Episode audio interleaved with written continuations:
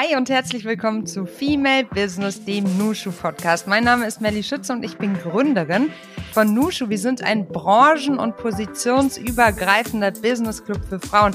Und während ich das alles sage, lächle ich heute ganz extrem in dieses Mikrofon, komme mir auch ein klein bisschen doof dabei vor. Aber wir haben in diesem Podcast einen Mann zu Gast, der ein führender Experte für akustisches Charisma an der University of Denmark, an der Southern University of Denmark ist und zwar Oliver Niebuhr. Wir sprechen darüber, was Charisma überhaupt ist, ob es ein Gap zwischen den Geschlechtern gibt und wie wir unser eigenes Charisma eventuell optimieren können.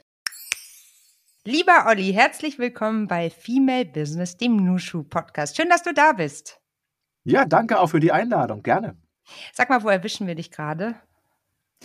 Im Akustiklabor. Ich bin hier in der schalltoten Kabine des Akustiklabors, weil draußen die Doktorandinnen und Doktoranden werkeln.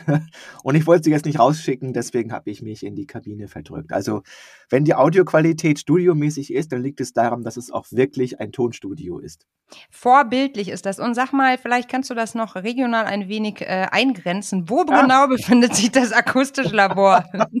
ja, guck mal, ähm, darum bin ich gut, ähm, auf einfache Fragen dicht an der Antwort vorbei zu. Naja, also jedenfalls, ähm, wir sind hier ähm, am Zentrum für also für Industrieelektronik äh, am Center for Industrial Electronics der Süddänischen Universität in Sönderborg in Süddänemark. In Süddänemark, siehst du mal, so international sind wir hier im Podcast. Sag mal, ähm, nimm mich mal so ein bisschen mit. Was hast du heute schon erlebt? Hast du so einen ganz äh, klassischen Alltag, eine Routine oder ist jeder Tag ein anderer in deinem Leben? Tatsächlich ist jeder Tag ein wenig anders. Ich finde, das ist einer der attraktiven Punkte ähm, eines Wissenschaftlers-Professorenlebens, ähm, dass man tatsächlich halt jeden Tag immer ein bisschen was anderes macht. Ähm, beispielsweise, wir hatten gestern und vorgestern hatten wir viel, viel Datensammlung. Also wir haben Aufnahmen gemacht, wir haben Leute hier sprechen lassen, inklusive in der Kabine, wo ich jetzt sitze. Heute sind wir eigentlich mehr in ähm, Projektbesprechungen gewesen. Wir haben die nächsten Drittmittelanträge oder Forschungsbeiträge geplant. Es ist immer ein wenig was anderes. Und was ich heute im primär gemacht habe, ist tatsächlich, äh, ich habe E-Mails bearbeitet, die gestern liegen geblieben sind. Das gehört also auch zu einem Professorenleben. Ne? Also diese E-Mails, meine Güte, hast du da einen guten Tipp oder ähm, machst du die immer on the, on the flow oder machst du die dann wirklich gebündelt, dass du die abarbeitest, wie eben heute? Also mein Tipp ist tatsächlich, sie blockweise zu machen. Mhm.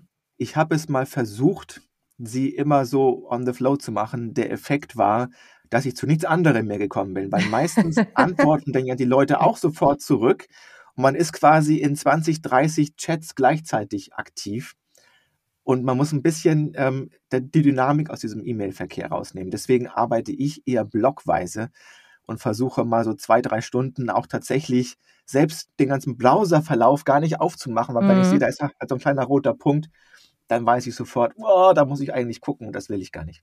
Die Neugierde spielt ja auch eine gewisse Rolle, zumindest bei mir. Wer schreibt da und was möchte die Person?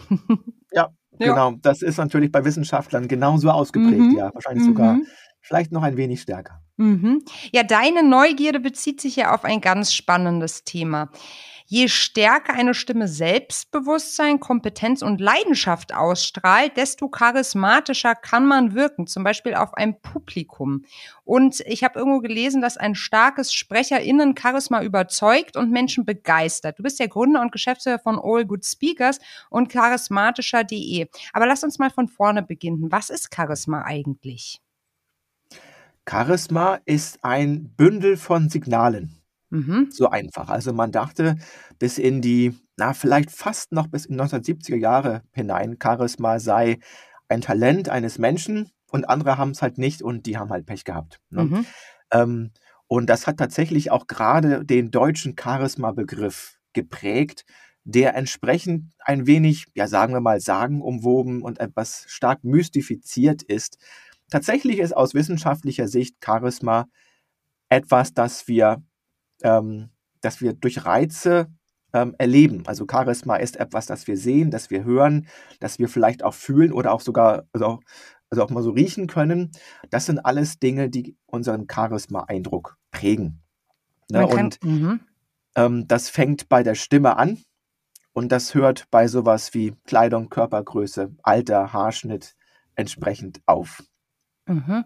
Das heißt, du hast dir eigentlich aus diesem Charisma-Bündel einen speziellen Aspekt rausgesucht, und zwar mit der Stimme, richtig?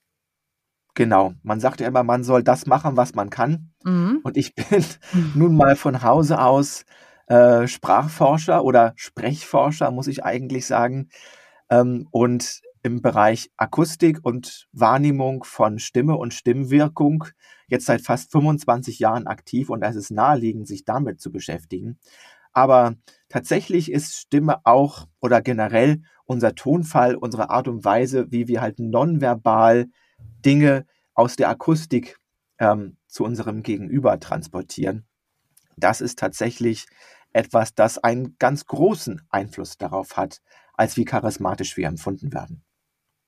Heißt das, dass du deine eigene Sprache auch so gestaltet hast, dass sie charismatischer wirkt?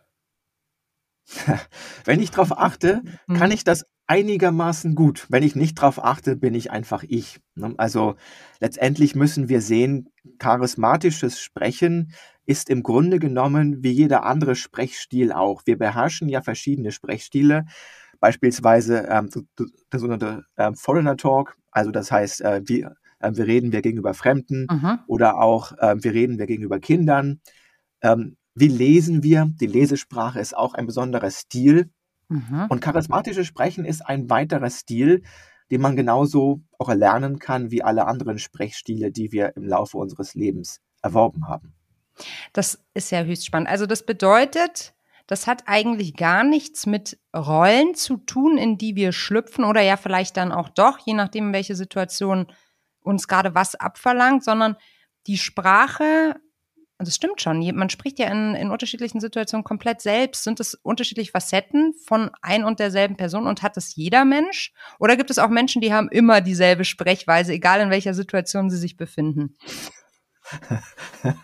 Ähm, ja, das sind jetzt so zwei Fragen gewesen. Mhm. Also ähm, es ist tatsächlich, es ist keine, es ist keine Rolle. So. Mhm. Aber es kann eine sein. Mhm. Denn der Punkt ist, wenn wir, sagen wir mal, jetzt kommen wir aus dem Urlaub zurück, wir haben was Tolles erlebt und wir sind von vornherein total Feuer und Flamme und wir erzählen guten Freunden, wie geil das doch jetzt war, dass, dass wir jetzt, keine Ahnung, irgendwo halt waren. So. Dann sind wir von Natur aus relativ stark charismatisch. Wenn wir unter Stress stehen und vielleicht vor einem Publikum, das wir nicht kennen, das ein bisschen kritisch guckt, vortragen müssen und uns der Schweiß ausbricht, dann sind wir es nicht. Äh, und dann aber muss man es trotzdem manchmal auch gut abrufen können. So als sei man jetzt genuin für dieses Thema unglaublich motiviert und man, man brennt dafür, das jetzt zu transportieren. Und dann ist es schon natürlich ein kleines bisschen auch eine Rolle, in die man schlüpft, aber es ist eine, die einem auch natürlich gegeben sein kann. So, ne? ähm, und die andere Frage bezieht sich ja darauf, ähm, in welchen, ja, in welchen Kontexten es dann äh, zustande kommt. Und da ist es tatsächlich so, dass wir, dass einige Sprecherinnen und Sprecher größere Probleme damit haben, Sprechstile zu wechseln. Also man sagt ja beispielsweise auch, es gibt die Leute, die auch am Kaffeetisch do, ähm, do, dozieren zum mhm, Beispiel. Mhm, das sind dann so typische Beispiele dafür, dass eben Leute nicht so gut in, in der Lage sind, situationsspezifisch zu sprechen. Andere können das sehr, sehr gut ähm, und wieder andere schlechter. Und genauso ist es auch mit dem, mit dem entsprechenden charismatischen Sprechen. Wir haben Leute, die stellen sich auf die Bühne vor, vor 50 Leuten und die reden eigentlich genauso leise und so, als würden wir jetzt quasi dicht mit den Köpfen zusammenstehen und am Ende kann halt keiner was verstehen und es wirkt ein bisschen arg monoton und vielleicht auch ein bisschen desinteressiert. Also das sind so Dinge, die also tatsächlich passieren. Aber das heißt ja nicht, dass es Leute nicht grundsätzlich könnten. Sie, sie sind bloß nicht gut darin, ihre Sprache stilgerecht zu verwenden. Mhm, verstehe. Wenn du sagst, also du hattest ja am Anfang gesagt, dass man irgendwann mal davon ausgegangen ist, dass Charisma eben angeboren ist oder nicht. Ähm, da scheint sich ja aber eine Trendwende abzuzeichnen in der Forschung. Also man kann Charisma lernen. Ja, man kann Charisma lernen, genauso wie man es lernen kann, Fahrrad zu fahren oder Basketball zu spielen oder halt sonst irgendetwas. Ähm, gerade im Bereich der Sprache, aber auch im Bereich der, der, der sogenannten Körpersprache sind es natürlich Muskelbewegungen. Mhm. Also wir, wir verwenden unsere Zunge, Gaumen, Kiefer äh, und die ganze Kehlkopfmuskulatur in bestimmter Weise, wenn wir charismatisch klingen. Und diese ganzen, diese ganzen Muskelabläufe kann man trainieren. Ne? Ähm, wie gesagt, genauso wie man Basketball oder auch sonst irgendwelche neuen Sportarten, die ja auch wiederum andere Muskelabläufe von uns verlangen, trainieren kann. Ganz genau. Ähm, und letztendlich ist es ein Bündel von Dingen, die wir aussenden, die wir mit Körper, mit Stimme, mit Kleidung, auch da können wir ja bewusst uns entscheiden, ziehe ich jetzt heute das an oder ziehe ich das an. Ähm, das sind alles Dinge, die unseren Charisma-Eindruck prägen und die liegen in unserer Hand. Mhm. Also, das ist ja erstmal eine sehr, sehr gute Nachricht für Menschen, die vielleicht denken, sie seien nicht charismatisch. Das jetzt ist natürlich die Frage, wer sagt überhaupt, dass wir charismatisch sind? Also wer beurteilt das? Ist das ähm, liegt es auch am jeweiligen Auge des Betrachter, äh, Betrachtenden? Ist das ein individueller, also findest du was anderes charismatisch als ich vielleicht? In gewissen Grenzen ja, mhm. aber nicht grundsätzlich. Ähm, das liegt daran, dass manche Dinge ziemlich universell sind. Also beispielsweise, niemand mag Sprecher, die monoton sprechen. Fast mhm. niemand. Vielleicht mhm. einige denen. aber, ähm, ähm, aber, und halt auch niemand mag Sprecherinnen und Sprecher, die einfach auch ohne Punkt und Komma, wie es der Volksmund sagt, ja, äh, sprechen. Also es gibt Dinge, die in der kognitiven Verarbeitung, also der Art und Weise, wie wir Sprache im Gehirn verarbeiten, die mhm. einfach vorhanden sein müssen. Wenn die nicht da sind, ist der charismatische Eindruck zumindest stark eingetrübt. So, mhm. ähm, das ist erstmal so es, also es gibt ein paar Dinge, die einfach sein müssen. Und dann gibt es durchaus Dinge, die kulturell oder auch individuell, ähm, gegebenenfalls auch dialektal schwanken oder eben auch über die Zeit hinweg. Ne? Also wie man bedenkt, wie hat man vor, vor 50 Jahren gesprochen und wie spricht man heute? Dinge natürlich verändern sich auch und damit höchstwahrscheinlich auch das, was wir gestern und heute als charismatisch empfinden. Mhm. Das heißt, wenn ich jetzt gerade ähm, nicht besonders aktuell wirke, dann äh, oder charismatisch wirke aktuell, dann kann es sein, dass ich in einer anderen Zeit als extrem charisma, äh, äh, charismatisch gegolten hätte. Zumindest als charismatischer, mhm. ja, wie mhm. gesagt. Also mhm. es gibt einfach Dinge, die, ähm, die müssen gut sein, ansonsten mhm. kann man das nicht, also kann man keinen charismatischen Eindruck erwecken. Der, wie du ja anfangs schon gesagt hast, beruht auf drei Säulen. Ne? Wir mhm. haben ich signalisiere Kompetenz, ich signalisiere Selbstbewusstsein und ich signalisiere Leidenschaft. Diese drei Dinge müssen in bestimmter Zusammenstellung da sein. So. Ähm, wenn ich jetzt grundsätzlich keine Pausen mache oder halt viel zu monoton spreche, dann mache ich es extrem schwierig, verstanden zu werden. Mhm. Und wenn es, wenn es mir schwerfällt, mein Gegenüber zu verstehen, dann würde ich ihn oder sie grundsätzlich mal als ein bisschen weniger charismatisch einordnen. Das heißt, man kann nicht von ich bin komplett uncharismatisch zu ich bin halt maximal charismatisch nur durch den Zeitgeist werden.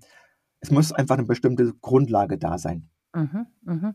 Okay, verstanden. Also, der Dreiklang ist Selbstbewusstsein, Kompetenz und Leidenschaft.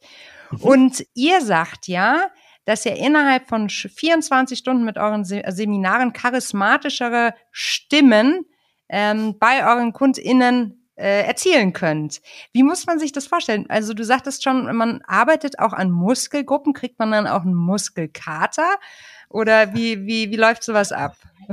Ähm, das hatten wir noch nicht, tatsächlich. Ähm, aber es ist tatsächlich so, dass man Dinge dehnen kann. Also ich kann beispielsweise auch die Kehlkopfmuskulatur ein wenig flexibler gestalten ähm, und das ist von Vorteil, gerade dann, wenn ich mal ganz, ganz schnell mal nach oben ausbrechen muss, ne? so wie ich es jetzt gerade eben zum Beispiel mhm. gemacht habe, oder auch ähm, weit nach unten kommen muss, da wo die Stimme knarzig oder bei den Damen oft, wo sie ins Behauchte hineinwechselt. Das sind Dinge, die man üben kann. Also man kann quasi den den Tonraum strecken, indem man die Muskulatur, die diesen Tonraum erzeugt, streckt und ein bisschen wärmt. Man kann auch Stimmlippen aufwärmen tatsächlich. Letztendlich sind Stimmlippen nichts anderes äh, als Muskeln, die von einer Schleimschicht umgeben sind. Also auch Muskeln kann man aufwärmen. Ja, also da ist eine ganze Menge möglich. Tatsächlich trainieren wir aber primär, ähm, dass wir unseren ähm, Kundinnen und Kunden bestimmte Handwerkszeuge an die Hand geben und das ist nicht zu unterschätzen, das Gehör dafür schulen, was letztendlich gerade Sache ist. Also letztendlich kann ich nur etwas kontrollieren, das ich auch selber wahrnehmen kann. So, also das heißt, mhm. ich muss letztendlich eigentlich beim Gehör ansetzen, um eine bessere Performance zu bekommen. Das ist ein bisschen so, wie man, als wenn man eine neue Fremdsprache lernt, wo einfach ein paar Konsonanten und Vokale drin vorkommen, die man davor noch nie hat unterscheiden müssen. Man kann sie am Anfang gar nicht richtig wahrnehmen. Ne? Aber sobald ich es kann, fällt es mir auch leichter, mich also zu korrigieren und sie entsprechend gut zu produzieren. Mhm. Das heißt, ihr setzt echt beim Gehör an. Das ist ja interessant. Ich hätte jetzt gedacht, man macht dann irgendwie so Sprechübungen und wiederholt einen und denselben äh, Satz, äh, bis er halt dementsprechend gut klingt, aber das ist gar nicht der Angang. Es ist ja in gewisser Weise schon, aber mhm. wir haben Software, die einem auch in Echtzeit die Stimme widerspiegelt. Und was die sozusagen tut, ist, dass sie ähm, oder dass das Gehirn lernt, über dieses Visuelle, was ich sehe, das, was ich hier unten im Kehlkopf muskulär mache, was eigentlich wenig, irgendwie auch so ein bisschen wenig greifbar ist, dass ich also schlecht kontrollieren, schlecht beschreiben kann, dass mir ähm, diese Software eine Möglichkeit gibt, das, was ich hier unten mache, mit dem, was ich höre, zu verknüpfen. Und das führt im Laufe der Zeit dazu, dass ich kontrollierter hören kann, was ich gerade tue. Mhm. Ich habe ja im Vorfeld natürlich auch schon mal auf eurer Website gestöbert und dabei einen Stimmtest gefunden, den ich natürlich flux gemacht habe. Und ähm, das ist ganz höchst spannend, weil da habt ihr euch, also da kann man sich selbst einschätzen anhand eines Beispiels und ihr habt Angela Merkel gewählt als mhm. Sprecherin, die als charismatisch gilt. Jetzt das allererste, was ich mich gefragt habe in meiner Definition von Charisma, war Angela Merkel bisher jetzt nicht diejenige, die mir als erstes eingefallen ist. Wenn wir jetzt über, wieder über diesen Dreiklang sprechen, Selbstbewusstsein, Kompetenz und Leidenschaft, dann würde ich sagen, ja, Selbstbewusstsein, klar, Kompetenz äh, auf jeden Fall auch, aber Leidenschaft, die habe ich jetzt bei Frau Merkel nicht so, äh, also bei den meisten Dingen jetzt nicht so gespürt. Trotzdem sagst du, sie ist sehr, sehr charismatisch. Ja, also sehr. Sie ist auf jeden Fall überdurchschnittlich Mhm. charismatisch. Und das ist tatsächlich etwas, wo wo zu sagen, ja, wo, ähm wie soll ich das mal sagen? Das ist etwas, wo die die populärwissenschaftliche oder auch generell die populäre Meinung von Charisma und die wissenschaftliche Definition von Charisma ein wenig auseinandergehen. Aha. Denn Charisma wird primär mit Leidenschaft verbunden. Mhm. Ähm, aber Charisma ist eben auch Selbstbewusstsein und Kompetenz. Es ist nicht nur Leidenschaft. Und dementsprechend kann jemand, und da hast du es genau, also du hast quasi den Nagel auf den Kopf getroffen, Frau Merkel hat eine sehr hohe Kompetenz in der Stimme, weil sie die richtigen ähm, Tempoaspekte ähm, macht, weil sie gute Pausen setzt, ähm, weil sie auch mit der Stimme entsprechend zwischen guter, also äh, zwischen neuer und und alter Informationen differenziert zum Beispiel. Also, also all das macht sie richtig gut. Ähm, nur eben, da hast du recht, die Leidenschaft fehlt. Deswegen kommt sie nicht auf eine wahnsinnig hohe Punktzahl. Also wir messen das hier auf einer Skala von 0 bis 100. Mhm. Frau Merkel ist immer so im Bereich einer soliden 60 bis 70. Aber mhm. das, ist, das ist wirklich nicht schlecht. Mhm. Äh, und das liegt eben daran, dass, dass unser Empfinden oder was wir so halt langläufig halt meinen, was Charisma ist und was Charisma tatsächlich ist, nicht immer eine dasselbe ist. Mhm, mh, mh. Ähm, sag mal, wen könnte man kennen, wer so richtig top abschneidet? Hast du da so ein paar Beispiele? So ein paar Namen? Ja, also ähm, die Nachrichtensprecherinnen sind immer ziemlich gut. Ähm, mhm. Marietta Slomka ist immer gut dabei. Mhm. Zum Beispiel ähm, Iris Berben kann sehr charismatische Reden halten. Es gibt halt wenige Reden von ihr tatsächlich. Sie ist ja eigentlich genuin Schauspielerin. Aber sie hat hier und da auch schon mal Festreden gehalten und das hat sie immer gut umgesetzt. Gerade auch in der Fähigkeit, Texte, die eigentlich auf dem Papier geschrieben sind, so gut klingen zu lassen, dass sie eben nicht rein abgelesen klingen, sondern wo sie sie auch mit Emotionen und auch mit ein bisschen Leben gefüllt hat. Ähm, dann ähm, Frau Nikutta, mhm. Ne, die Chefin von Deutsche, Deutsche Bahn Logistics, wenn ich mhm. mich nicht komplett irre, die ist sehr, sehr gut. Die hat einen Score von fast 90 bei uns. Mhm. Äh, die beste deutsche Frauenstimme, die wir bislang hatten, tatsächlich. Abgesehen von, von zwei Mitarbeiterinnen der DEKA, übrigens, die ich hier auch nochmal herzlich grüße, denn die haben tatsächlich die ähm, vor zwei Jahren ähm die 100 bekommen Ach. und diesen Highscore halten sie nach wie vor. Also unsere beiden Besten im System sind zwei Frauen tatsächlich. Also sind wirklich zwei Frauen und genau, da kommen wir nämlich auch zum Thema. Wird das Charisma von Männern und Frauen unterschiedlich bewertet und wie steht eure Software dazu? Ja, die Software mhm. kann das geschlechtsspezifisch erfassen, mhm. tatsächlich. Wir haben da lange dran gesessen und mussten einige, ja, wir mussten quasi alles doppelt erforschen in gewisser Weise. Ähm, und interessanterweise gibt es eine ganze Menge von Dingen, die Männer und Frauen genauso machen müssen wo es also höchstens darum geht, dass vielleicht Frauen einen Ticken besser sein müssten, um den gleichen Effekt zu erzielen. Gemein. Aber mhm. es gibt auch ein paar Dinge, wo äh, Männer und Frauen in etwas andere Richtungen gehen müssen. Das ist beispielsweise das Sprechtempo oder das ist ähm, die Stimmlage. Kurz in eigener Sache. Wir freuen uns natürlich, dass so viele von unseren regelmäßigen Podcast-HörerInnen auch Teil von Team Nushu werden, sich uns anschließen und gemeinsam mit uns für mehr Weiblichkeit in der Wirtschaft sorgen. Wir sind ja ein Karrierenetzwerk für ambitionierte Frauen. Ganz egal aus welcher Branche du kommst, welche Position du innehast. Bei uns zählt der Mensch im Vordergrund und nicht der Titel. Das ist uns ganz, ganz wichtig. Und um dir schon mal einen kleinen Insight zu geben, was bei uns alles auf der Agenda steht, möchten wir einmal auf unsere Präsenzmeetings hinweisen, die wir am 31.03. vor Ort in Hamburg, München und Köln haben. Da erwartet uns wieder ein Abend voller Fröhlichkeit, Gelächter, Networking und ja, einfach guter Momente. Das haben wir uns verdient, würde ich mal behaupten. Am 22.03. kommen die Nushu Founders zusammen beim Standing Lunch. Es gibt genügend Themen, über die Gründerinnen sich austauschen wollen. Das Unternehmertum ist fordernd bei sich selbst aus eigener Erfahrung. Und davor in der kommenden Woche haben wir einen Mystery Lunch. Da geht es um den Umgang mit schwierigen KollegInnen. Also du siehst, da ist für ganz viele Themen ja was dabei. Und so ist es natürlich immer bei uns, weil wir branchenübergreifend und positionsunabhängig äh, funktionieren. Ja, sei dabei, schau dir unsere Website an und ja, vielleicht lernen wir uns schon bald persönlich kennen. Ich freue mich drauf. Mhm. Was bedeutet das konkret? Müssen wir schneller sprechen oder eher langsamer? Wir Frauen. Die Frauen hm? können, dürfen gerne ein wenig langsamer sprechen. Und zwar langsamer im Sinne von akustische Silben pro Sekunde oder auch von mir aus akustische Wörter pro Minute.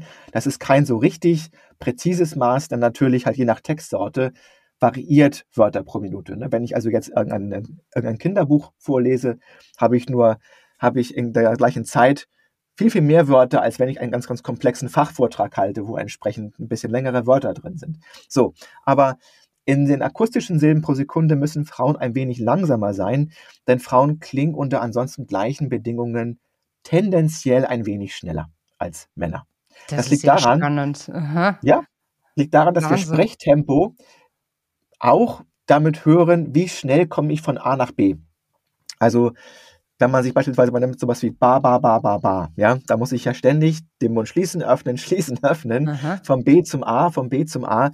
Ähm, und bei Frauen ist diese ganze Bewegung einfach schneller ausführbar, weil, weil alle Artikulatoren geringeres, ähm, also auch geringeres ähm, Gewicht haben. Die sind schlechtweg leichter. So.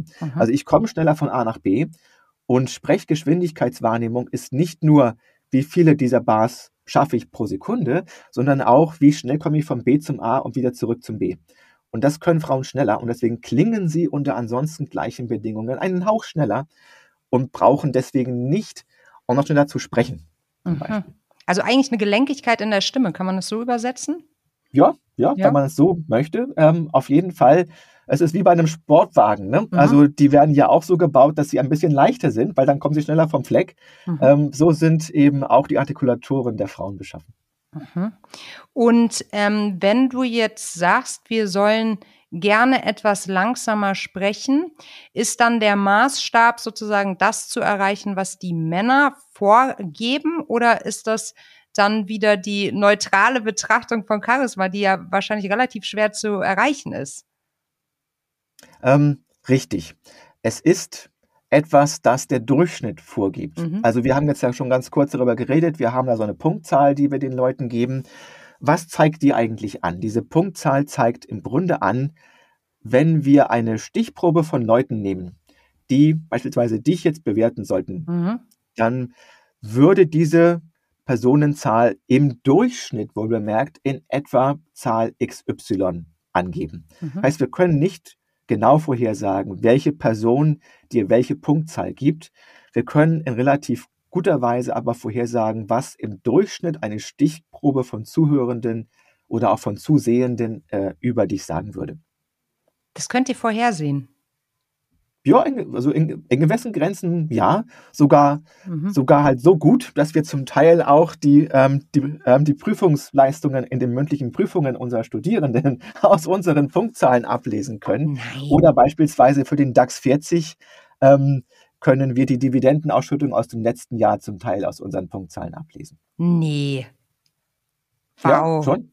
Das muss ja ein, also wow, also das muss ja ein Heiden Spaß machen, dann auch irgendwie Korrelationen oder Rückschlüsse darauf zu treffen. Das ist ja wirklich bombastisch, Olli. Genau, Wahnsinn. also halt Korrelationen. Mhm. Ne? Also ja, Korrelationen ja, sind keine Rückschlüsse. Wir, ja. wir wissen ja nicht, woran es liegt. Klar. Zum Beispiel gibt es ja den Zusammenhang mit diesen, mit diesen mündlichen Prüfungen. Mhm. Der, der, der muss nicht nur darauf ähm, beruhen, dass Leute sagen, boah, ist aber ein super Vortrag, der, der bekommt jetzt Zensur XY, sondern wir, wir können auch beobachten, dass die Studierenden, die diese etwas höheren Punktzahlen bekommen, auch häufig diejenigen sind, die einfach generell etwas Interessierte, etwas Engagierte, auch etwas besser vorbereitet in solche Prüfungen reingehen. Mhm, mhm, mhm.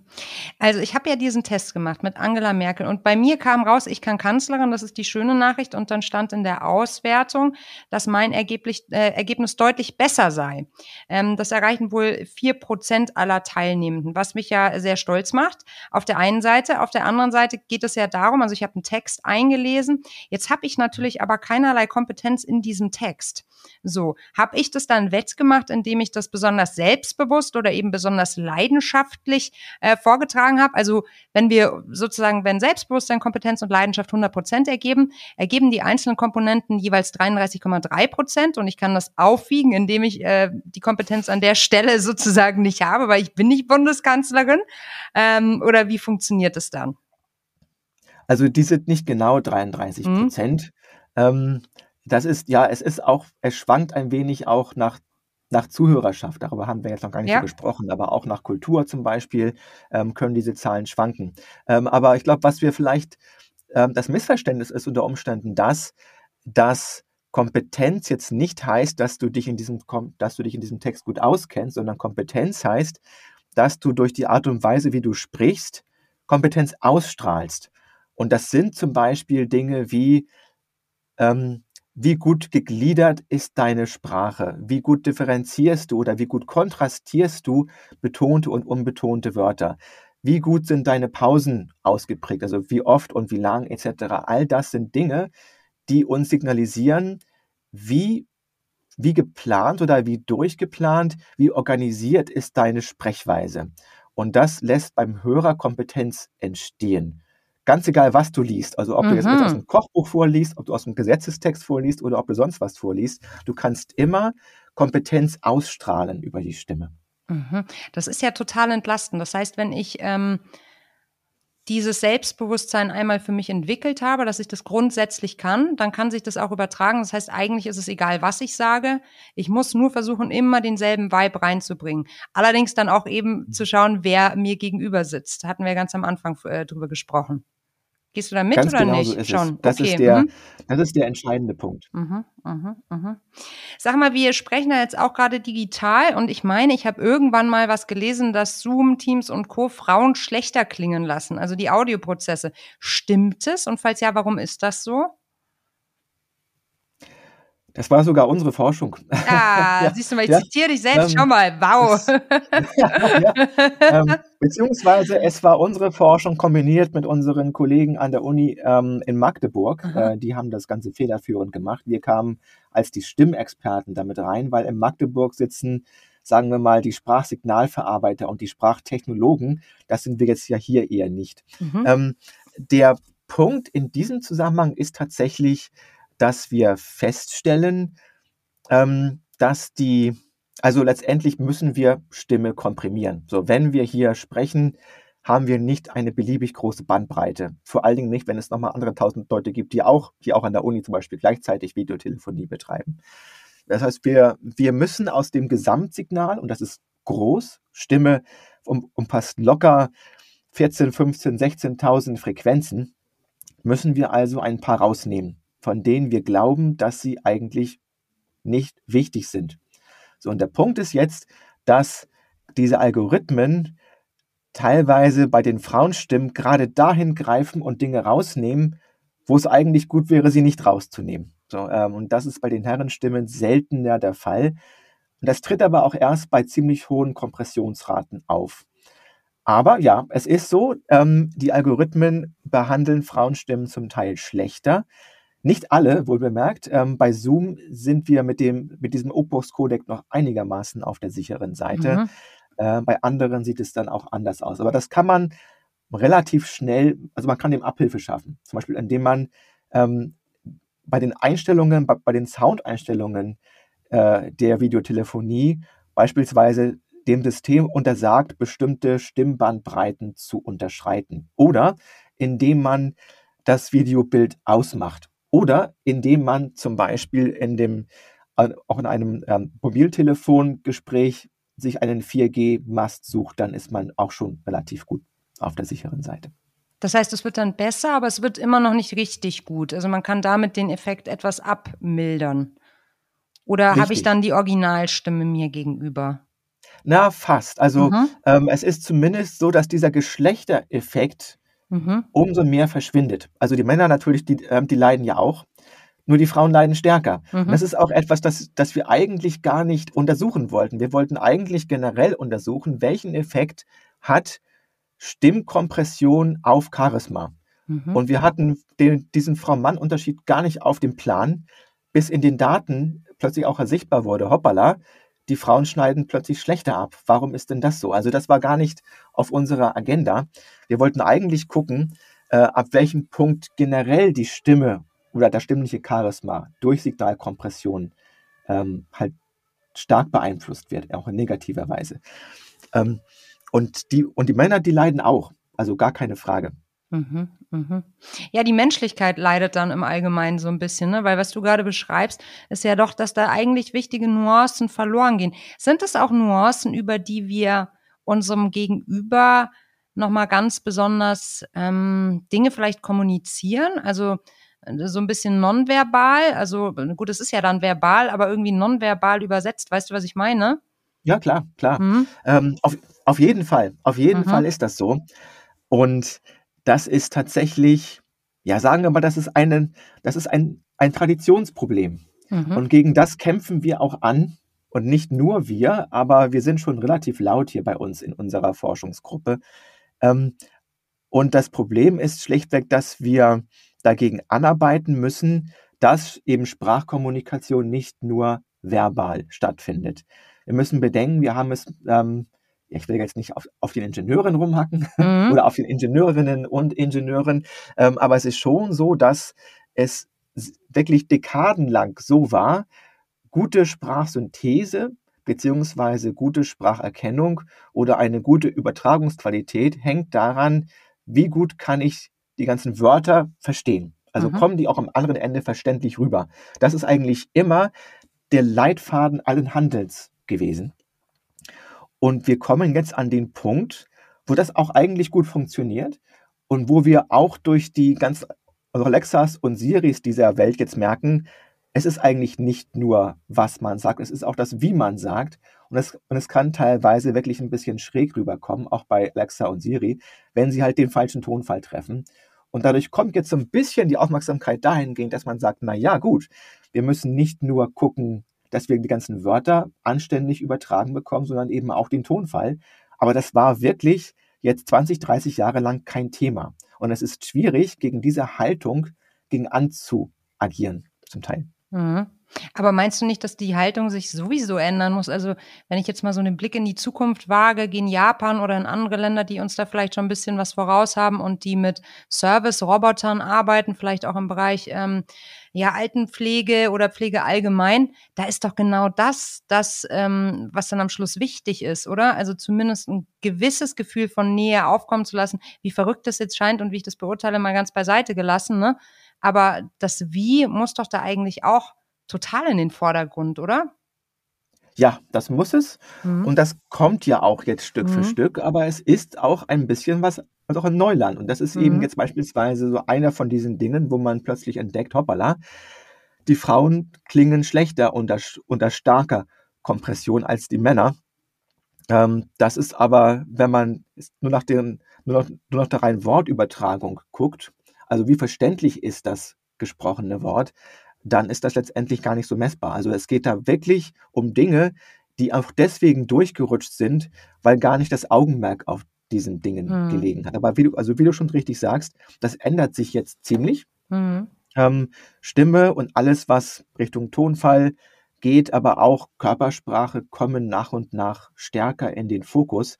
Und das haben wir eigentlich ähm, primär der Robotik respektive der, der sozialen Robotik oder eben den Fortschritten im Bereich der Mensch-Maschine-Interaktion zu verdanken, dass wir im Rahmen äh, dieser Anwendung merken, wir kommen mit dem, dem gesprochenen Wort nicht, nicht ganz ans Ziel. Wir müssen da noch eine ganze Menge mehr machen, um wirklich akzeptable und auch akzeptierte sprechende Maschinen zu bekommen. Mhm. Du, ich würde dich gerne mal nach einem Mythos fragen. Das heißt ja immer, man soll mit einem Lächeln im Gesicht äh, sprechen. Jetzt habe ich gerade ein Lächeln im Gesicht und äh, klingt das jetzt anders für dich? Ein bisschen. Wir hatten, schon, wir hatten schon extremere Fälle, wo Aha. man nicht lächelt und lächelt. Ähm, ja, doch, es klingt etwas anders für mich. Mhm. Und das liegt unter anderem daran, dass wir eigentlich gar nicht anders können. Das kann man auch mal, wenn man jetzt unserem Podcast zuhört, mhm. mal ausprobieren. Einfach jetzt mal nicht lächeln und irgendwas sagen, was weiß ich, A, B, C, D, E, F, G.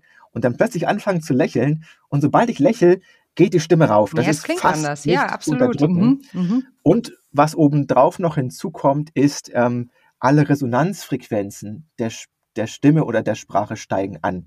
Denn letztendlich ist Lächeln nichts anderes, als dass wir ähm, unseren Resonanzkörper, der auf dem Kehlkopf drauf sitzt, und den nennen wir halt Mund, Nachen, Mundrachen und Nasenraum, dass dieser Resonanzkörper, der, äh, der wird ein Stückchen kürzer. Wenn ich also die Lippen nach außen ziehe, dann verliere ich zwei Zentimeter Klangkörper nach vorne hin sozusagen. Und das lässt alle Resonanzfrequenzen ansteigen. Das ist am Ende das, was man als gelächelte Sprache hört. Gelächelte Sprache, Mensch, das klingt ja toll. Olli, aber sag mal, du hast gerade gesagt, dann geht die Stimme hoch. Jetzt, äh, also jetzt beschäftige ich mich natürlich auch ähm, sehr viel mit Themen rund um Frau sein und wie man auch im Job erfolgreich ist. Und ich selbst habe schon ja das eine oder andere Training gehabt, miterlebt. Ich weiß, dass sowas viel angeboten wird, wie man als Frau seine Stimme ähm, schulen kann. Und häufig ist da auch ein großer Part, dass man ja tiefer spricht so, es gibt ja die, die Kopfstimme, glaube ich, und dann gibt es diesen einen Ton, den man immer machen soll. Der ist dann jetzt, mm, also aus der Brust raus sozusagen, und das wäre meine echte Tonlage und da müsse ich hinkommen. So, ähm, äh, also irgendwie löst das so ein kleines Störgefühl bei mir aus, weil meine Stimme ist halt nun mal meine Stimme und es kann schon sein, dass ich die jetzt nicht exakt so moduliere, wie es vielleicht angebracht wäre im Sinne von, dass ich auch tiefer sprechen könnte. Aber ich spreche halt nun mal nicht so und äh, daher wollte ich dich mal so aus äh, wissenschaftlicher Perspektive ähm, befragen, was hältst du davon? Das ist Darauf könnte ich jetzt eine halbe Stunde lang eine Antwort geben. Mhm. Denn es ist nicht ganz leicht. Ähm, um es in, vielleicht auch in aller Kürze zusammenzufassen, der Tipp ist grundsätzlich nicht falsch. Mhm. Ähm, die, ähm, die Herrenstimmen dürfen gerne 20, 30, vielleicht sogar 40 Hertz nach oben kommen. Die Damenstimmen müssen zumindest versuchen, nicht über ihre durchschnittliche Tonlage sich jetzt noch weiterhin nach oben zu verschieben. Ähm, das ist schon grundsätzlich richtig. Aber was dagegen spricht häufig ist, dass wenn ich versuche, aktiv die Stimmlage zu senken, werde ich häufig auch stark monotoner. Mhm. Also ich versuche halt ähm, Dinge auch nach oben hin gar nicht mehr richtig zuzulassen. Und das ist dann wiederum schädlich. Und, und es ist sogar schädlicher, als die Stimme gar nicht zu beeinflussen, also die, ähm, die Stimmlage gar nicht zu beeinflussen. Am Ende schlägt die Variabilität der Stimme immer die Stimmlage. Also bevor man anfängt, monotoner zu sprechen, weil man versucht, sich dahingehend zu kontrollieren, lieber lassen und die Stimmvariabilität weiter ausbauen. Das ist der erste Punkt. Und der zweite Punkt ist der, dass wir tatsächlich gar nicht durchweg tieftonig sein müssen, sondern es kommt darauf an, am Satzende tief zu fallen. Und das fällt tatsächlich statistisch gesehen Frauen deutlich schwerer als Männern. Das hat nichts mit der Biologie und auch nichts mit der, mit der Physiologie zu tun. Das ist zum Teil, sagen wir mal, eine ähm, Geschlechterrolle oder eine soziale Komponente, die man so gelernt hat und die man aber gerne ablegen darf. Also eine von den Dingen, wir machen ja auch ganz spezielle Frauencoachings, mhm. eine von den Dingen, die wir extensiv üben, ist, Frauen, fallt am Satzende tief, es schadet euch nicht, sondern ganz im Gegenteil, es hilft sehr. Also beispielsweise, ich kann ja auch so sprechen und am Satzende kann ich fallen. Ich falle jetzt Fallen. auch. Mhm. Aber das klingt nicht sehr stark. Mhm. Das klingt nicht sehr kategorisch. Ich falle immer so ein bisschen auf die Hälfte runter. Und das klingt ein bisschen unentschlossen. Ah, ähm, oder eben, ich falle Das ist so der Effekt, die Unentschlossenheit, der dann genau. entsteht. Ah, und das ist aha. bei Frauen statistisch gesehen deutlich häufiger ausgeprägt. Und das ist völlig unnötig, ähm, gerade auch also aus, aus der heutigen Sicht und gerade vielleicht auch als, sagen wir mal, als Führungskraft oder auch als Frau mit Ambitionen, Gründerinnen, ähm, die wir ja auch trainieren. Das sind so Dinge, die, ähm, die müssen nicht sein und die kann man relativ schnell tatsächlich verbessern. Ähm, also Tieftonigkeit ist richtig, aber erstens bitte nicht auf Kosten des, ähm, der Stimmvariabilität und zweitens muss sie auch gar nicht überall sein, sondern sie muss vor allen Dingen ähm, zwischen Betonungen und auch, und auch am Satzende erreicht werden. Kannst du uns äh, sagen, wie wir das üben können? Jetzt üben können. Ich bin auch hochgegangen in der Stunde. Kannst du mir okay. verraten, wie wir, wie wir das üben können? Ja, aber ich, ich, ich, oh jetzt, oh, sag mal, üben können. Nee, üben, üben können. können. Genau. Ach, das ist ja. witzig. Das ist Okay. Du kannst auch nicht bis ans Ende üben können. Du bist hier üben, üben können. können. Ja. Es ist nicht üben können. So, üben. können. Da unten ist wirklich tief. Ne? Okay. No? Aber nimmt man sich dann immer einen Satz und äh, probiert es an dem rum, bis man es drauf hat. Nee, ich glaube, ich krieg's nicht hin. Sag mal, wie, wie übe ich das denn jetzt, Olli? Oh Gott. naja, das können wir ja vielleicht noch im Anschluss mal ja. kurz proben. Also ähm, tatsächlich, wir haben spezielle Software, die dir das die dir entsprechend Feedback gibt, ja. wie tief du wirklich bist. Es gibt so Richtwerte, die man da auch einhalten kann. Wir haben auch einen, De einen Detektor, der misst quasi Knarrstimme. So, äh, und wenn du wirklich am, am Ende ganz, ganz tief fällst, dann kommst du entweder in den Bereich der behauchten Stimme mhm. rein, das, das hier, ne? Ja. Oder du kommst in den Bereich der geknarrten Stimme rein, ja. das hier. So. Mhm. Und erst dann bist du wirklich tief genug, sodass du das entsprechende Selbstbewusstsein, weil das ist es am Ende, für diesen charismatischen Mix, dass du das mit transportierst. Also das ist bei uns eine Softwaregeschichte und wir haben so spezielle Testsätze, die man so lesen kann, die werden sukzessive schwieriger, auch im Erreichen des Tieftonigen, weil sie einem quasi immer mehr Selbstbewusstsein abverlangen, das auch wirklich tieftonig zu sprechen. Mhm. Und wenn ich jetzt die Software nicht äh, über nicht über die Software verfüge, was was äh, kannst du da irgendwie so einen pra praktischen Tipp für zu Hause mitgeben? Kann ich mir immer ja, ja sag mal. Also beispielsweise, man kann das auch gut als eine Paarübung machen. Wenn ich dir beispielsweise sage. Meine, also, Konflikte vorprogrammiert, super, ja. also als ein Spiel. Das okay. wir mal, das ist ein Spiel, okay? ähm, also, ich meine, jetzt sehe ich dich ja gerade nicht, ja. aber beispielsweise könnte ich ja sagen, ich mag deine Frisur. Frisur. Ja. Ich bin jetzt nicht besonders tief gefallen, ja. ja? Oder ähm, das finde ich richtig toll. Ähm, Stimmt. Und dann könntest du sagen, aber, ne, das ist häufig, wenn ich etwas sage, und auch eine Aussage treffe und, und ich falle nicht tief genug, dann kann das, dann kann das Gegenüber sagen, aber. Mhm. Und das ist genau die, diese Art so von Übung, die man machen kann. Das heißt also, man nimmt sich einfach irgendeinen Sparringspartner oder, auch, eine Sparringspartnerin und sagt einfach Sätze, macht Aussagen. Sowas wie, ich mag deine Frisur. Ne? Äh, und wenn derjenige meint, es war noch, also, also eure könnte aber sagen oder auch sie könnte aber sagen, dann bitte einfach das aber sagen. Und so kann man für sich Feedback bekommen, bin ich eigentlich tief genug oder nicht? Weil die kommunikative Funktion von ich bin nicht tief genug ist, ich lasse Spielraum für einen, für eine Relativierung von dem, was ich sage. Also das war total eindrücklich, jetzt schon bei den zwei ähm, Beispielen, die du gesagt hast. Das werde ich auf jeden Fall üben und ähm, finde ich total, also ist ja eine ganz simple Übung, ne? Aber es ja. ist total richtig. Du kannst damit natürlich auch eine Aussage viel deutlicher machen und ähm, eben vielleicht dieser Diskussion aus dem Weg gehen, die du gar nicht führen möchtest, aber nur aufgrund der, der Stimmlage oder dieses Ab, also dieses Offenlassens, dieses irgendwie genau. hat, das ist ja noch so ein kleines Fragezeichen. Ich lasse ja noch so ein bisschen Spielraum, genau. ne? Und das, den will ich ja eigentlich ja. Äh, wegeliminieren sozusagen. Genau. Ne? Und das, mhm. das ist einer der stärksten Geschlechterunterschiede, die mhm. wir jetzt schon seit 10, 20 Jahren äh, beobachten. Die Frauen haben einen, einen internen Bremsklotz auf diesem, ich will wirklich jetzt eine, eine kategorische, eine wirklich entschiedene Aussage treffen man bremst ab und zwar viel zu früh. Und das mhm. kostet nicht nur Charisma-Punkte, sondern das, das, sondern das kann eben auch mal den Widerspruch einläuten, Nerven den man eigentlich gerade es, gar genau. nicht haben will. Mhm, ja. mhm. Super spannend. Ja, da werden wir ähm, hoffentlich doch die eine oder Inspiration, andere Inspiration heute mitgegeben haben. Äh, die gute Neuigkeit ist, der Olli und ich haben natürlich schon davor die Köpfe zusammengesteckt und wir haben auch noch eine Überraschung für euch in den Show Notes und für unsere Nuschus natürlich äh, insbesondere versteckt. Da könnt ihr dem, ja, eurem Charisma nochmal so ein bisschen auf die, auf die äh, Spur gehen. Das ist nämlich wirklich, ja, ich bin total begeistert, weil es halt eben eben so viel Aussagekraft hat und weil es auch so ein Aspekt ist, über den man sich halt so überhaupt gar keine äh, Gedanken macht im Alltag so, ne? Und wie du schon sagst, so dieser Charisma-Begriff ist halt auch so bisschen mystifiziert und ich kenne nur immer den den der der, der Prototyp ist der äh, charismatische Vertriebler oder die Vertrieblerin, ne? Ja. Genau. genau, aber dem wird ja auch irgendwie gleichzeitig nicht so ganz die Kompetenz zugeschrieben, sondern es ist so der Schnacker eher, ne? Der Typ, genau, der damit genau. beschrieben wird, ne? Ja hast du jetzt auch genau richtig erfasst. Also mhm. ähm, wenn halt Tempo und Pause nicht stimmen, dann ist zwar auch die Leidenschaft da, mhm. aber dann ist ähm, die Kompetenz nicht da. Mhm. Und tatsächlich ist der Unterschied zwischen beispielsweise ähm, dem Motivationscoach und dem charismatischen Sprecher ist eben genau das. Ähm, also ich prassel quasi auf die, auf die Zuhörenden ein, mhm. ich gar keine Pausen mache und einfach bloß ganz, ganz schnell ganz, ganz viel sage. Das ist dann aber eher halt motivationales Reden und kein charismatisches Reden. Mhm.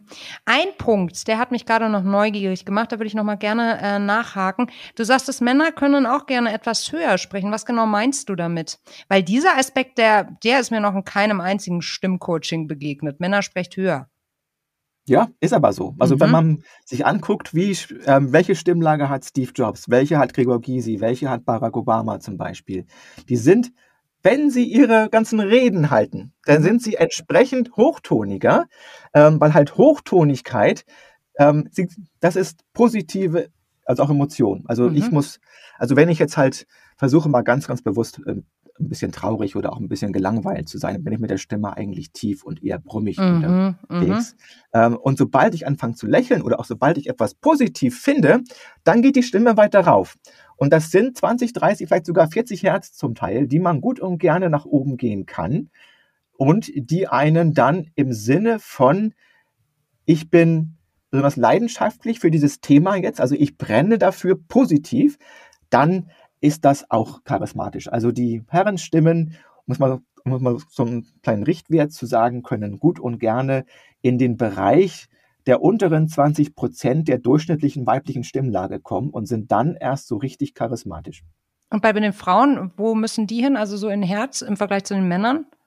Wenn die Männer 30, die 40 Hertz, also die müssen da bleiben. Beim Thema okay. Charisma mhm. können sich die Männer und Frauen gerne stimmlagenmäßig fast treffen. Also die Herren so bei 160 Hertz, die Damen so zwischen 180 und 200 Hertz vielleicht.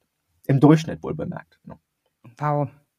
Richtig viel gelernt, Olli. Das war ganz, ganz großartig. Und für all diejenigen, die jetzt tiefer reingehen wollen in die Thematik rum um Charisma und Stimme, den empfehle ich natürlich einen Besuch eurer Website charismatischer.de und natürlich eine LinkedIn Connected zu dir. Ähm, kann ich nur empfehlen, da tiefer reinzugehen.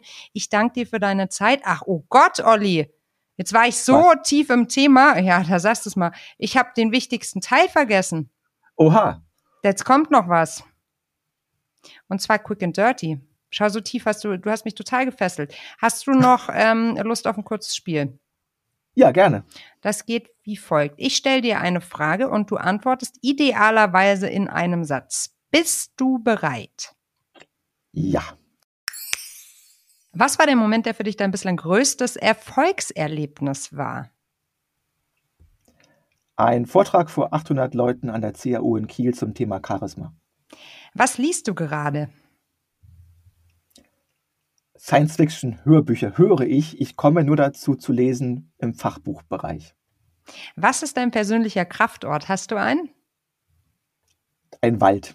Letztendlich, ich habe kein, keinen spezifischen Wald, aber wenn ich Kraft brauche, gehe ich in den Wald. Was war die größte Herausforderung in deiner Karriere in den letzten sechs Monaten? Die, die, die zunehmende Balance zwischen Firma und Universität in den Griff zu bekommen.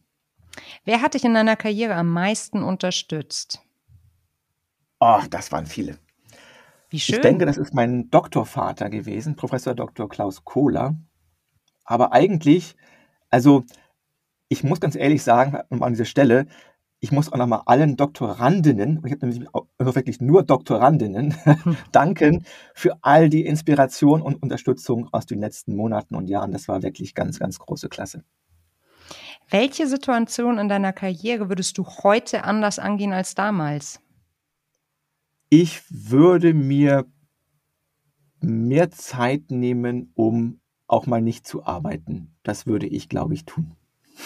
Was war dein größtes Learning in den letzten zwei Jahren? Software ist nie so einfach programmiert, wie man denkt. Mhm. Wenn du eine Sache auf der Welt sofort ändern könntest, welche wäre das? Ähm, Ungleichheit. Mhm. Bringt mich zu meiner vorletzten Frage. Wie ist deine Definition, äh, Definition von Feminismus? Die Definition von Feminismus. Deine ganz persönliche. Ach, das ist schwierig. Idealerweise würde ich mir wünschen, dass man, dass, dass man ihn gar nicht braucht. Ähm, also es kommt in meinem Denken dieser Unterschied gar nicht so groß vor. So deswegen habe ich damit eigentlich ein Problem, ähm, das nachzuvollziehen. Mhm. Meine Definition von Feminismus ist, dass man als starke Frau das bekommt, was man als Mann auch bekommt. Und in diesem Sinne bist du Feminist? Was ist ein Feminist? Also ich unterstütze, wo ich kann. Ähm, da sind wir wieder bei dem Thema Ungleichheit. Mhm. Ähm, das, das lässt mich nicht los. Ähm, ich finde es nicht gut, wenn Leute ungleich behandelt werden, auf welcher Basis auch, ähm, auch immer. Und in diesem Sinne bin ich eigentlich Feminist, ja. Das denke ich auch. Vielen Dank, Olli. Es hat riesig Spaß mit dir gemacht. Du hast mich ganz schön gefesselt und ja, wir schauen weiter, wie das geht mit charismatischer.de und ich bin ganz gespannt, ob vielleicht auch Männer mal die 100 Punkte bei euch knacken. Das weiß ich nicht. hat Spaß gemacht mit dir. Vielen Dank. Vielen Dank dir fürs Zuhören. Das war Female Business, der Nushu Podcast. Und wenn auch du das mega spannend findest und genauso gefesselt bist wie ich, dann mach den Test, komm auf unsere Website. Dort findest du alle Infos zu charismatischer.de und finde heraus, wie charismatisch du vielleicht bist. Ansonsten freuen wir uns natürlich, dich schon bald im Team Nushu zu begrüßen. Mein Name ist Melly. Schön, dass du dabei warst und wir hören uns nächste Woche.